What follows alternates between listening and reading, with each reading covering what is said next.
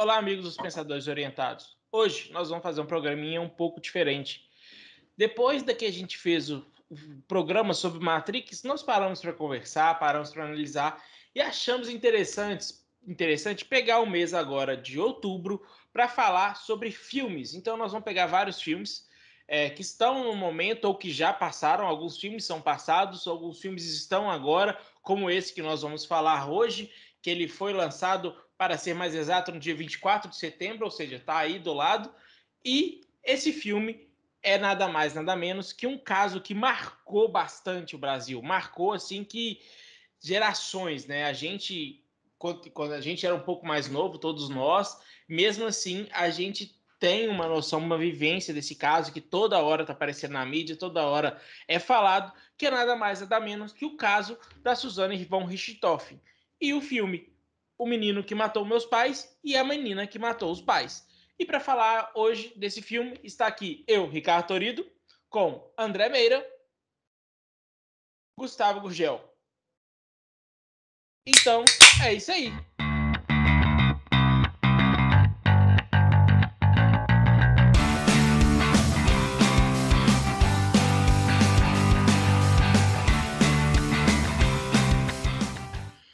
Bom, então hoje nós vamos falar sobre o filme A Menina que Matou os Pais e O Menino que Matou os Pais. Lembrando que esse filme, ele não traz, ele não quer trazer uma solução de quem matou, se quem matou foi ela, se quem matou foi eles. Esse filme nada mais nada menos que ele traz o relato dos julgamentos, tanto da Suzane von quanto do Daniel Cravinhos e o seu irmão, que fugiu o nome aqui agora, pera só um minutinho, que é o Christian Cravinhos. Então, ele vai trazer a visão dos, do, do, dos processos, né? O que eles falaram, como eles falaram. Esse filme não tem essa, essa magnitude de falar é isso, é aquilo. É um filme bem split, bem tranquilo, bem leve. E é um caso que chocou o Brasil, né?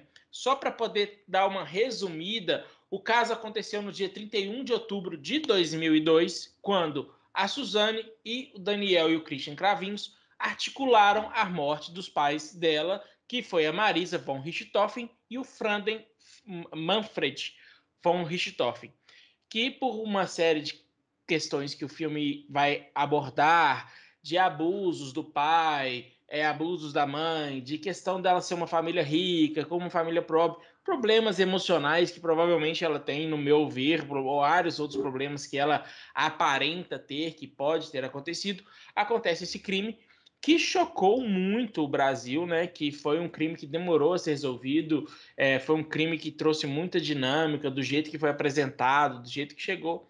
Mas o filme, os dois foram condenados. A Suzane, é, ela segue presa até hoje e toda vez que acontece alguma reviravolta, é, esse caso vem à tona. Há alguns anos atrás, ela saiu para poder fazer o Enem, foi à tona quando é dia das mães e dos pais e ela sai da cadeia, esse caso volta a vir à tona, volta a ser discutido.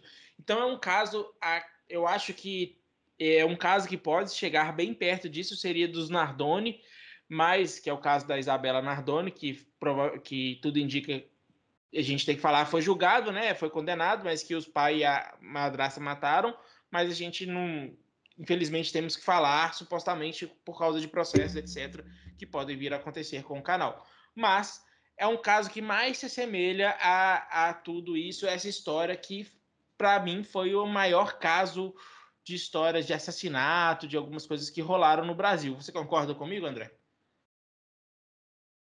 Boa noite, bom dia, boa tarde, né? Boa noite, a gente está gravando à noite, para quem estiver assistindo aí, se não sabe o horário. Bom, pessoal. É, é... A, a, sua varanda condena aí que é a noite. Aqui tá de noite. É, aqui tá de noite. É, Para quem está assistindo a gente, bom, Ricardo, você falou que é um caso que chocou bastante o Brasil. Nós temos alguns casos aí que são bem emblemáticos na mídia, né? O caso do, do sequestro do ônibus, o caso da, da, daquela menina do Bruno, não, vou, não lembro agora os nomes. E esse da Richthofen foi um dos casos que mais é, apareceu na mídia, vamos dizer assim, no, no, nas últimas duas décadas, talvez. É, e agora voltou à tona. Né? Você falou aí alguns momentos que da Suzane que chamaram a atenção na mídia e agora volta a chamar a atenção por causa dos filmes que foram lançados na Amazon Video, na Amazon Prime, né? É, você falou que são dois filmes que são, de certa forma, leves, né? Dentro da que eles se propõem a fazer ali, né? É, é, o caso em si é pesado, é, mas os filmes eles trazem é, as duas versões é, da história. O Gustavo, quando a gente estava conversando aqui antes da gravação, o Gustavo falou que lembrou para ele o filme Deja Vu. Vou deixar o Gustavo falar sobre isso, o filme Deja Vu do é, Denzel Washington. E eu queria fazer aqui uma outra alusão, é, que é o, são os filmes do Clint Eastwood, que ele fala uh, Cartas de Ojima uh, e O A Conquista da Honra, que são dois filmes que tratam da mesma história. E esse filme, esses dois filmes fazem essa mesma, tem essa mesma perspectiva, né? São dois filmes que contam a mesma história, uh, visões distintas daquela mesma história. Quando a gente fala em verdade, é difícil estabelecer o que, que é verdade, e ali traz a verdade ou os fatos de cada um dos dois. É, eu acho interessante colocar uma terceira via aqui, porque se nós temos a menina que matou os pais e o menino que matou meus pais, é, um lado traz a visão dela, da Suzane, e um lado traz a visão dele, do Daniel Cravinhos. Nós temos uma terceira história para ser contada. É, a, uma das roteiristas desse filme é a Ilana Casoy, é, jornalista, sobrinha do famosíssimo Boris Casoy. Quem não conhece Boris Casoy? E a Ilana Casoy escreveu este livro aqui, o quinto mandamento, que fala exatamente deste caso. Por que, que eu falo que é interessante a gente pegar esse livro?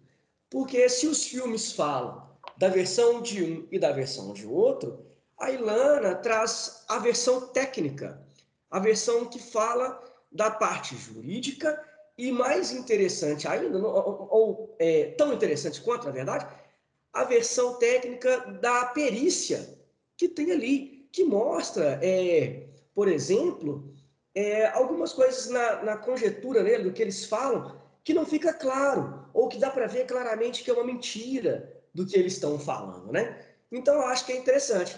E o livro chama O Quinto Mandamento, que é uma coisa que ela faz uma crítica logo no prefácio do livro, justamente porque o Quinto Mandamento fala sobre o respeito aos pais, e é um caso de assassinato dos pais, e talvez seja o motivo que mais tenha chocado o Brasil, justamente por ter sido assassinato de pai, que é uma coisa muito incomum, principalmente para uma pessoa como a Suzane, que era uma menina de classe média que tinha uma situação estável, né?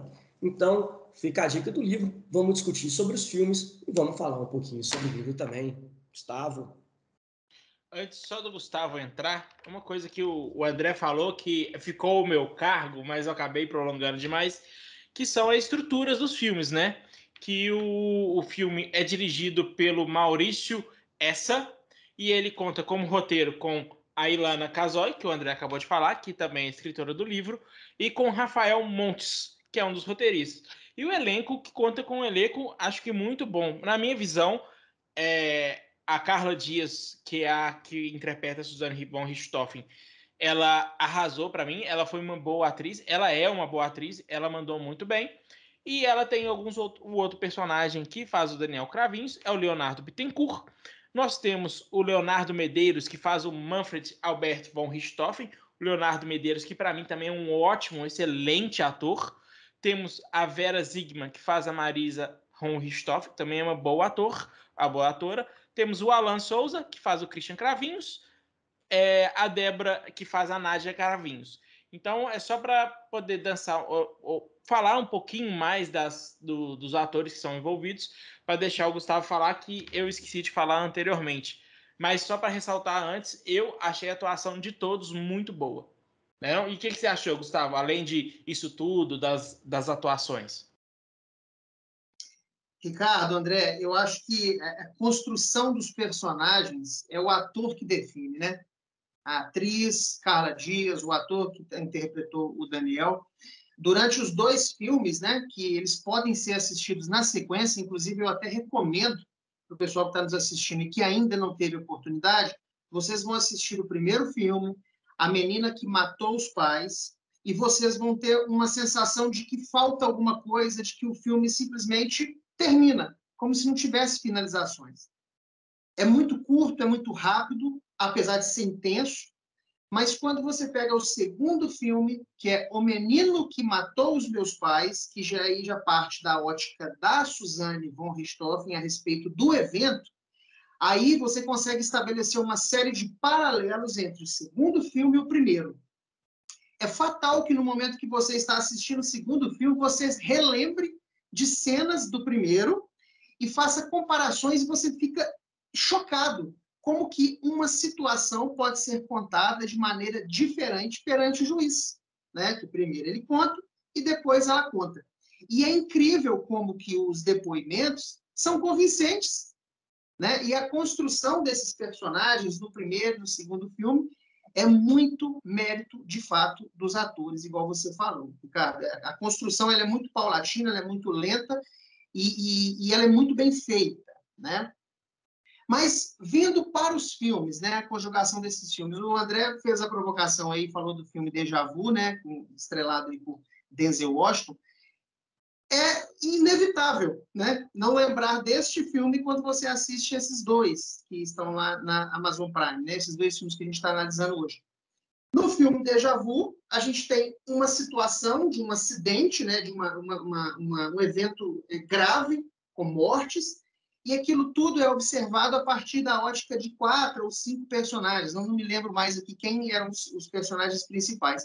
E como que o objeto é observado e pode ser relatado ou descrito de maneiras distintas a partir da posição em que o agente está. E é impressionante que a gente consegue trazer essa relação, essa correlação para esse filme de agora. Você tem primeiro o relato do Daniel Cravinhos e depois da Suzanne von Richthofen. Eu acho que o pessoal já sabe que praticamente eu gosto muito de conversar sobre comportamento, né? Análise de comportamento. Talvez seja um dos temas que mais me chama a atenção. E é impressionante que é, no primeiro filme o Daniel ele, ele o Daniel relatando o fato, né? A, a, os, os, anos antes até o momento do, do assassinato dos pais dela, ele se, colocou, se coloca como um personagem que em momento nenhum se parece com um aproveitador, né? É, é, como se ele tivesse caído de paraquedas naquela família, se apaixonado pela, pela Suzane, pela famosa Su, né, que ele chama ela de Su durante o tempo todo né, do filme, e parece o tempo todo que ele não é um aproveitador. Ele é um menino bacana, um menino que trabalha, um menino que ganha a vida do jeito dele e que está vivendo uma oportunidade com uma menina que ele gostou, né? E naquele momento ele é exposto a um nível muito grande de tensão social, que é o desnível de renda e, renda e, e, e relações sociais entre a família dele, o mundo em que ele vive e o mundo em que ela vive. Ele é submetido a esse ambiente e esse tensionamento fica muito claro no relato do depoimento dele. Né? Quando a gente vai para o segundo filme, que já é a análise do, do, da partir do ponto de vista da Suzane, aí a gente já tem uma Suzane relatando uma família estável, né? uma família que é, é estruturada, que tem um diálogo, que é harmoniosa, que combina as opiniões, que tem coerência familiar, aquilo que a gente viu no primeiro filme que não acontece. Na cabeça dela, a família dela é estável, na cabeça do Daniel, a família dela é instável. Tem cenas, inclusive, bem fortes no, na, no primeiro filme, né? Que eh, dão vazão a esse relato de que ela, em tese, estaria numa família instável.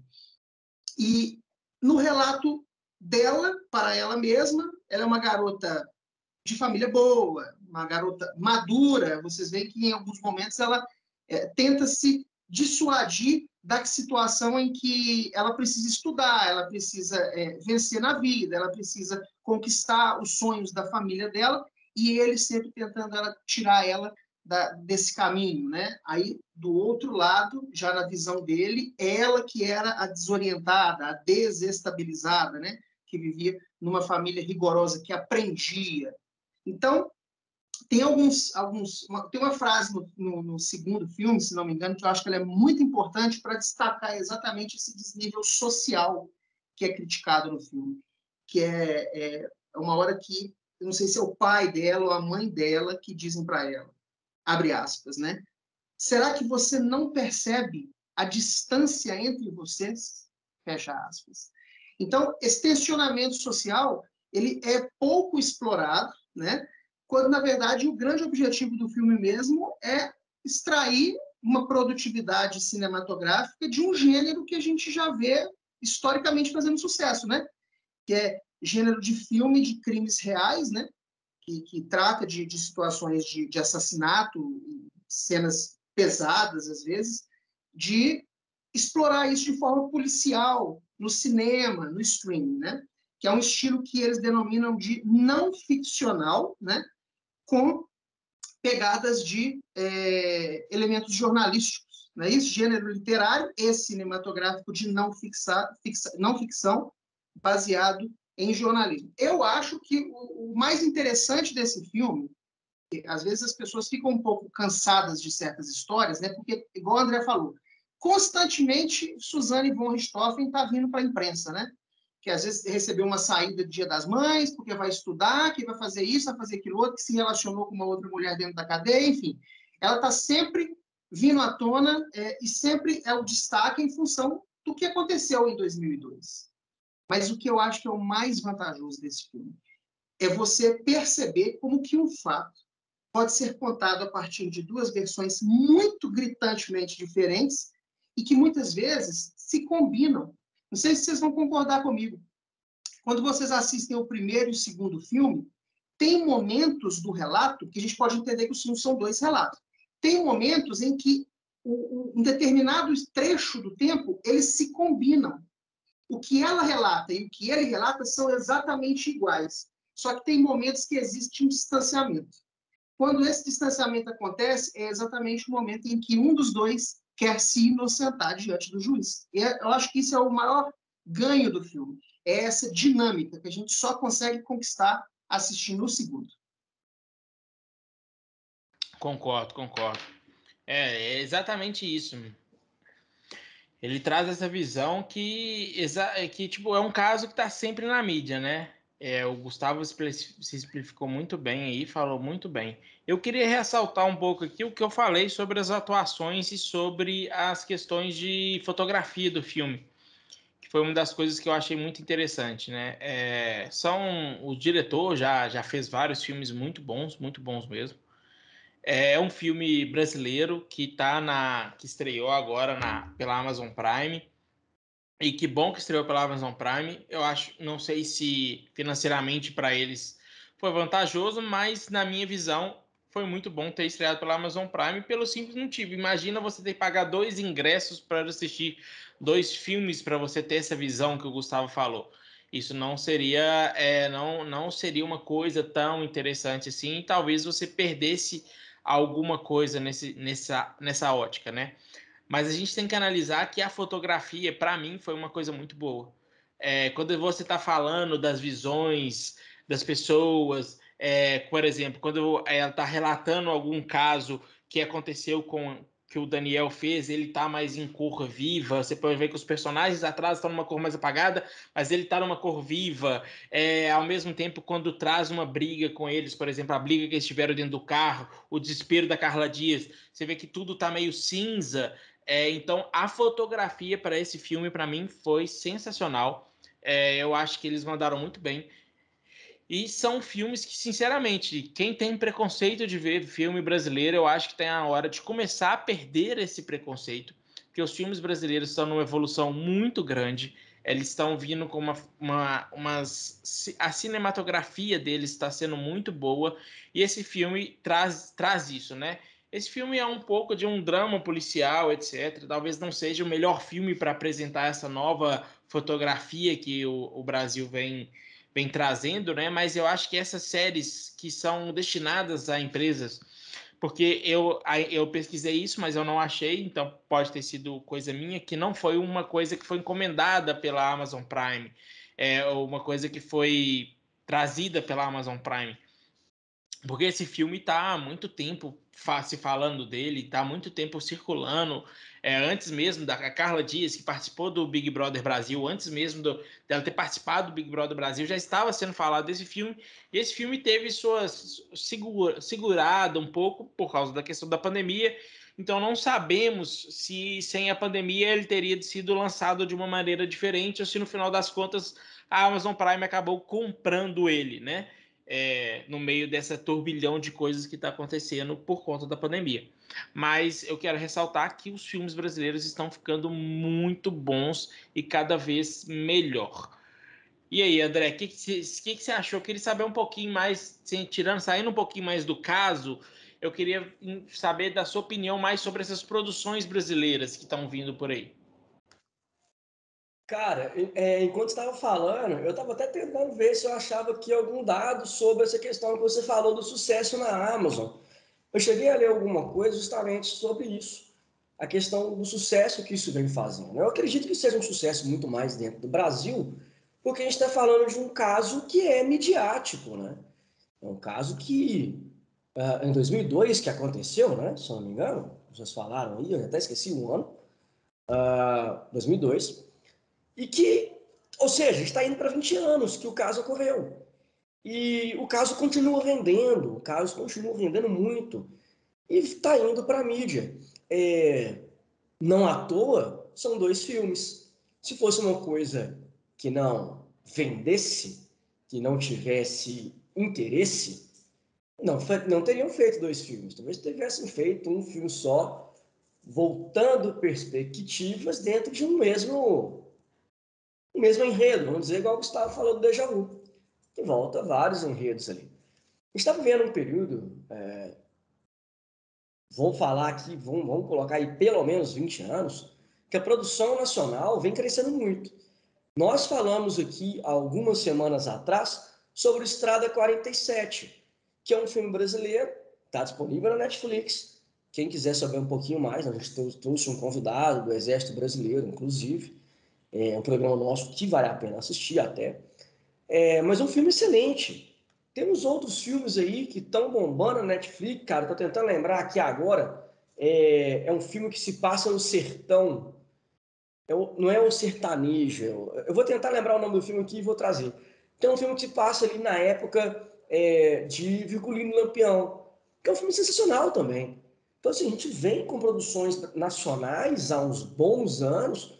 É, talvez Tropa de Elite seja aí o nosso principal expoente, né? Que mudaram algumas coisas aí no cinema nacional. Agora, é, o Tropa de Elite, só para comentar um pouquinho, é, eu concordo com o André, o Tropa de Elite ele é mais por causa da questão do tema. A fotografia em si, é, eu digo mais as questões de que eu, que eu trago mais a questão de filmagem, de evolução, uma coisa mais visual, a Tropa de Elite ainda não é tão assim como é esses novos filmes. Inclusive o Bacurau, um desses filmes, né? Bacurau. É, a, a, que, eu, que eu quis dizer mais é questão visual. Aquela questão que traz uma sensação, é óbvio que não vai ser uma sensação de filmes hollywoodianos, né? A, que coisa que você quer assistir, que você gosta da fotografia. O Tropa de Elite ele já é mais apagado, mas é porque o tema do Tropa de Elite é um tema mais pesado, é uma trama mais encorpada, que traz essa sensação, né? Mas só para comentar essa questão. Mas, de certa forma, Ricardo, eu gosto da fotografia, você podia ali. Você está falando, por exemplo, de questão de fotografia, você fala, por exemplo, de película, você chegou a comentar alguma coisa de, de, de, de cores, né? O Top de Elite é uma coisa que traz isso. É, tem alguns momentos, por exemplo, cara, a, a, famosa cena do saco, a cena do cabo de vassoura e a cena do na cara não vai estragar o velório. Se você assistir, você vê que aquele momento tem enquadramentos e que tem, por exemplo, uma câmera tremulada. Aquela câmera tremulada não é à toa. Aquela câmera tremulada, por exemplo, é uma câmera que te coloca na sensação do espectador, de quem está ali do lado, respirando aquele momento ali de, de euforia, de ansiedade, né? Então, é, é, traz essa coisa também. Eu gosto, cara. Eu gosto. Eu acho Tropa de Elite um filme, na minha opinião, Tropa de Elite é um filme sensacional. É, então, não, não, eu, eu também dois. gosto, gosto muito. Gosto dos dois. Gosto muito, gosto muito. Também gosto muito do filme. Eu acho que ele quebrou muito paradigma. Cara, tem um paradigma mais quebrado do que o, o, diretor batendo na porta do ministro da Cultura, porque o ministro da Cultura estava fazendo uma reunião para poder assistir o filme Pirata. Ou seja, tipo assim, a gente tem. Quer mais paradigma que isso? E não à toa, tô tentando lembrar aqui, foi o José Padilha, né? Que foi, que foi diretor do Tropa de Elite. Não é isso? É, eu não ia dar nome aos bois, não, mas foi o José, José Padilha. Padilha. cara. Cara, o José Padilha é sensacional. José Padilha foi um cara tão sensacional no Tropa de Elite que depois do Tropa de Elite ele foi chamado para Hollywood para fazer um remake de um dos maiores clássicos da história do cinema nerd, Robocop.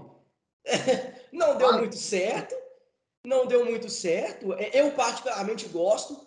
É, o Robocop que foi filmado, o ator que faz o Murphy, que faz o Robocop, é o Joel Kinnaman, que eu acho um puta de um ator, inclusive. Eu gosto muito. E o Tropa de Elite fica aí, cara. A gente vê o nosso nome lá sendo elevado com Padilha chegando a fazer é, o é, Robocop, a gente não, eu, eu, eu tenho mais questões perante o roteiro do que perante a filmagem, porque a filmagem, para mim, foi impecável. A direção do Zé Padilha naquele filme não tem muito o que se falar, ela foi muito boa. O roteiro deixa um pouco a desejar em alguns momentos, se tratando de um remake, mas o roteiro não é função do diretor, né? Então a gente não pode culpar ele nesse sentido. Eu gosto, quem é. sabe a gente volta para falar do Robocop depois. O Robocop deve ter o dois. E só voltando aqui, antes, cara, o, o Gustavo fala, é, voltando aqui para o filme, né? Do, os dois filmes aqui, o Gustavo fala sobre um determinado momento é, do, da Suzane e do Daniel, como que fala de crítica social. É, eu estava com isso separado, um livro aqui, acabei até perdendo. É muito leve, a... né? É muito leve. A abordagem de desnível social é muito leve, mas ela acontece. É, e a, no livro aqui, a Ilana Casoy faz umas construções críticas exatamente sobre isso. E eu acho interessante, eu separei dois trechos aqui, um sobre a Suzane e um sobre uhum. O Daniel e o Christian, que eu acho interessante, voltando um pouco naquilo que o Gustavo estava falando. Olha essa passagem aqui que a, a Ilana fala sobre Suzane. Suzane. Sobre a Suzane. Ter, Suzane. Suzane ter aparentemente, ao menos o perfil clássico da filha que todos gostaríamos ter, de ter. Loura, bonita, estudante de direito, boa aluna, culta, trilingue, filha de pais bem-sucedidos. A mãe era psiquiatra e psicanalista, portanto, médica especializada em mentes humanas, e ela nunca foi analisada. Só fazer um parênteses aqui, quando a Ilana fala é, loira, bonita, aqui ela não faz nenhum padrão de construção é, social de louro ser menor do que ninguém, tá? Aqui ela fala porque é uma construção social de que o louro, né? A gente tem aquela coisa da é, a divisão social. Tá, né? Infelizmente está posto socialmente em alguma medida, né? Isso. né? Então, então é, é, ela fala aqui, até vou dar licença para a Ilana aqui nesse caso. E depois ela volta aqui e fala aqui uma coisa sobre o Daniel e, o Christian, cara, que eu acho interessante que ela vira e fala assim: são meninos tão comuns, com vidas tão triviais, triviais, eu achei pesada a palavra, com pais tão normais, com histórias tão banais, que eu achei mais pesada ainda, histórias banais. Aí ela vira e fala assim: quando entrevista os criminosos violentos em geral, existe uma coerência em seu histórico, os atos que cometeram. Na vida desses indivíduos em questão, nada encontrei de objetivo que tivesse reais parentesco com a atitude que levasse eles ao caso. Isso aí, eu acho que até para poder corroborar um pouquinho com aquilo que o Gustavo estava falando um pouco pois é, antes, é, dessa dificuldade, né? E, e até, até só para arrematar aqui para mim, Ricardo, é, comentar basicamente duas coisas que vocês falaram, que eu achei muito válido, queria só complementar. Né? Esse caso da, da, do assassinato dos pais da Suzane Richthofen, por ela barra os irmãos Cravinhos, né? É, é, é, um caso que continua rendendo uma dinâmica, mas não em cima do caso mais. Não sei se vocês concordam comigo. O, depois de quase 20 anos, o caso todo, aquela complexidade, aquela comoção social que a gente viu em 2002, se transformou no interesse pessoal em Suzane von Richthofen. Qualquer movimento que seja digno de nota dela na cadeia é destaque na imprensa. Então, aquele caso todo, ele com aquela complexidade toda que o filme agora traz de maneira muito bem sucedida, me surpreendi positivamente, meio que caiu no ostracismo ao longo desses anos para se tornar um caso que se direcionou para a personagem, para a pessoa da Suzane von Richthofen, né? Então, Ricardo falou muito da fotografia, inclusive quando a gente grava é, programas, quando a gente vai analisar filme, a gente sempre fala de fotografia porque é uma coisa extremamente sedutora nos filmes e nas séries. É isso que muitas vezes destaca a qualidade visual do filme, né? E o Ricardo comentou uma coisa muito interessante que no primeiro filme, que é um relato a partir da ótica do Daniel Cravinhos, ele está sempre numa posição de é, ela está numa posição de ativa em relação às decisões mais críticas que eles tomaram. No relato dele, ele se torna vítima, portanto, ele é fotografado em uma condição mais nebulosa, em algumas situações, mas quando ela é, interessa para ele que ela seja a sujeita ativa de uma determinada tomada de decisão, como, por exemplo, matar os pais, ela já é apresentada como uma sujeita ativa, como personagem ativo. Ela é mais iluminada, ela é mais proeminente na tela, né? E no segundo filme acontece exatamente o contrário, né? Ela já se relata, se autorrelata numa condição de, de induzida, de influenciável, de inocente, enquanto ele está em posição ativa. Né? E isso é muito bem mostrado e facilmente interpretado a partir da fotografia, que é exatamente o que o Ricardo falou. Né? Inclusive, um outro destaque: a posição da câmera é, durante os, os, dois longas, eles dão a ideia de que a gente está dentro do ambiente. Não sei se vocês tiveram essa percepção. Existem maneiras de filmar um longa, mas a gente assistindo o primeiro e o segundo, a gente tem a percepção que no ambiente em que os dois estão, você também está acompanhando em silêncio o que eles estão conversando. É como se você tivesse uma posição privilegiada de assistir a intimidade dos, de ambos ou do diálogo que naquele momento está acontecendo.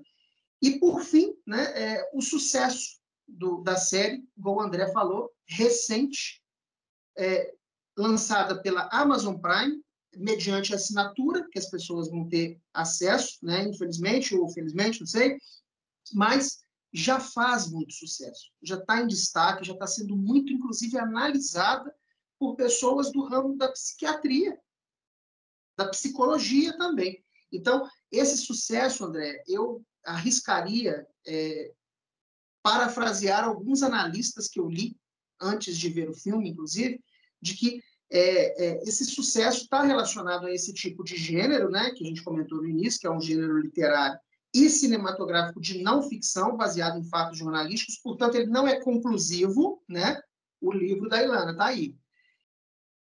Porque eu li de um analista, é, eu não vou me lembrar o nome, infelizmente, mas é, eu vou abrir aspas aqui, que ele dizendo o seguinte: analisando o filme, o analista, o, o psicólogo, fala o seguinte: que o prazer de assistir tais filmes resulta de uma identificação não consciente do espectador com o conteúdo do filme. Olha que loucura isso, hein?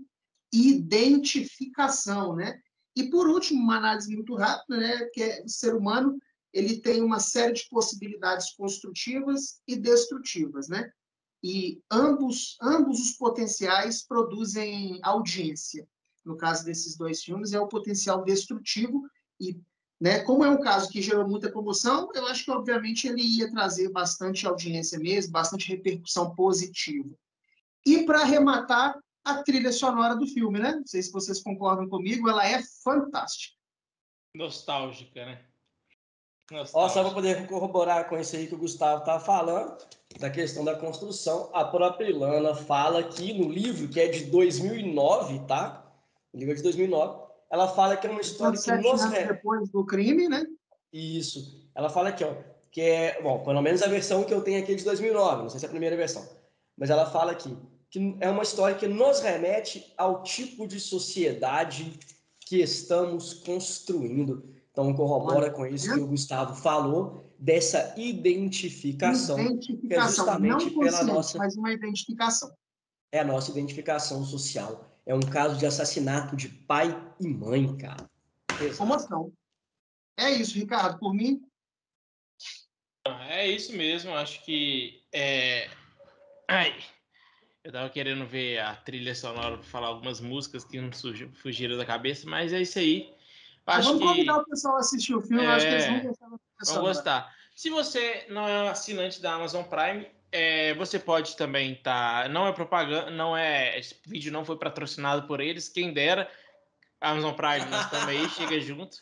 Mas a Amazon Prime é um dos serviços de streams, é um serviço de streams para mim um dos um dos melhores hoje em dia, está ali no, no top, por mais que ainda tenham poucos, mas é um valor acessível, tranquilo e fora que você ganha várias vantagens é, é dentro da dentro do da Amazon, né? Então você é ser assinante da Amazon Prime, você ganha várias vantagens e tem um valor que de todas as assinaturas que existem é um valor mais mais apalpável, né? Melhor porque é o valor de 9,90 que querendo ou não é um dinheiro, mas é muito mais barato que o ingresso, diferentemente de outras. No primeiro mês é gratuito, né, Ricardo? Então, por Exatamente. exemplo, o pessoal pode, né? Então é isso, gente. Não se esqueça de curtir o canal, compartilhar esse vídeo e também não se esqueça de entrar em contato e olhar o perfil dos nossos patrocinadores, né? Já que a Amazon patrocina, temos dois patrocinadores que vocês podem estar ajudando a gente, entrando nas redes deles, que é a Swift Câmbio Inteligente, para você que quer ter uma empresa que trabalha com câmbio, com fechamento de câmbio, ou você que tem algum chefe e trabalha em alguma empresa, né, que tem um fechamento do câmbio e queira ganhar pontos com o chefe, indique a Swift, que o Cristiano Schoub vai poder ajudar vocês perfeitamente. E é só entrar no LinkedIn Swift Câmbio Inteligente que você acha eles lá. E também a Bandeirantes Imóveis, se você que está pensando em comprar uma casa, é, sair do aluguel, corra atrás deles que eles vão te ajudar também muito bem. Obrigado e até a próxima. Valeu!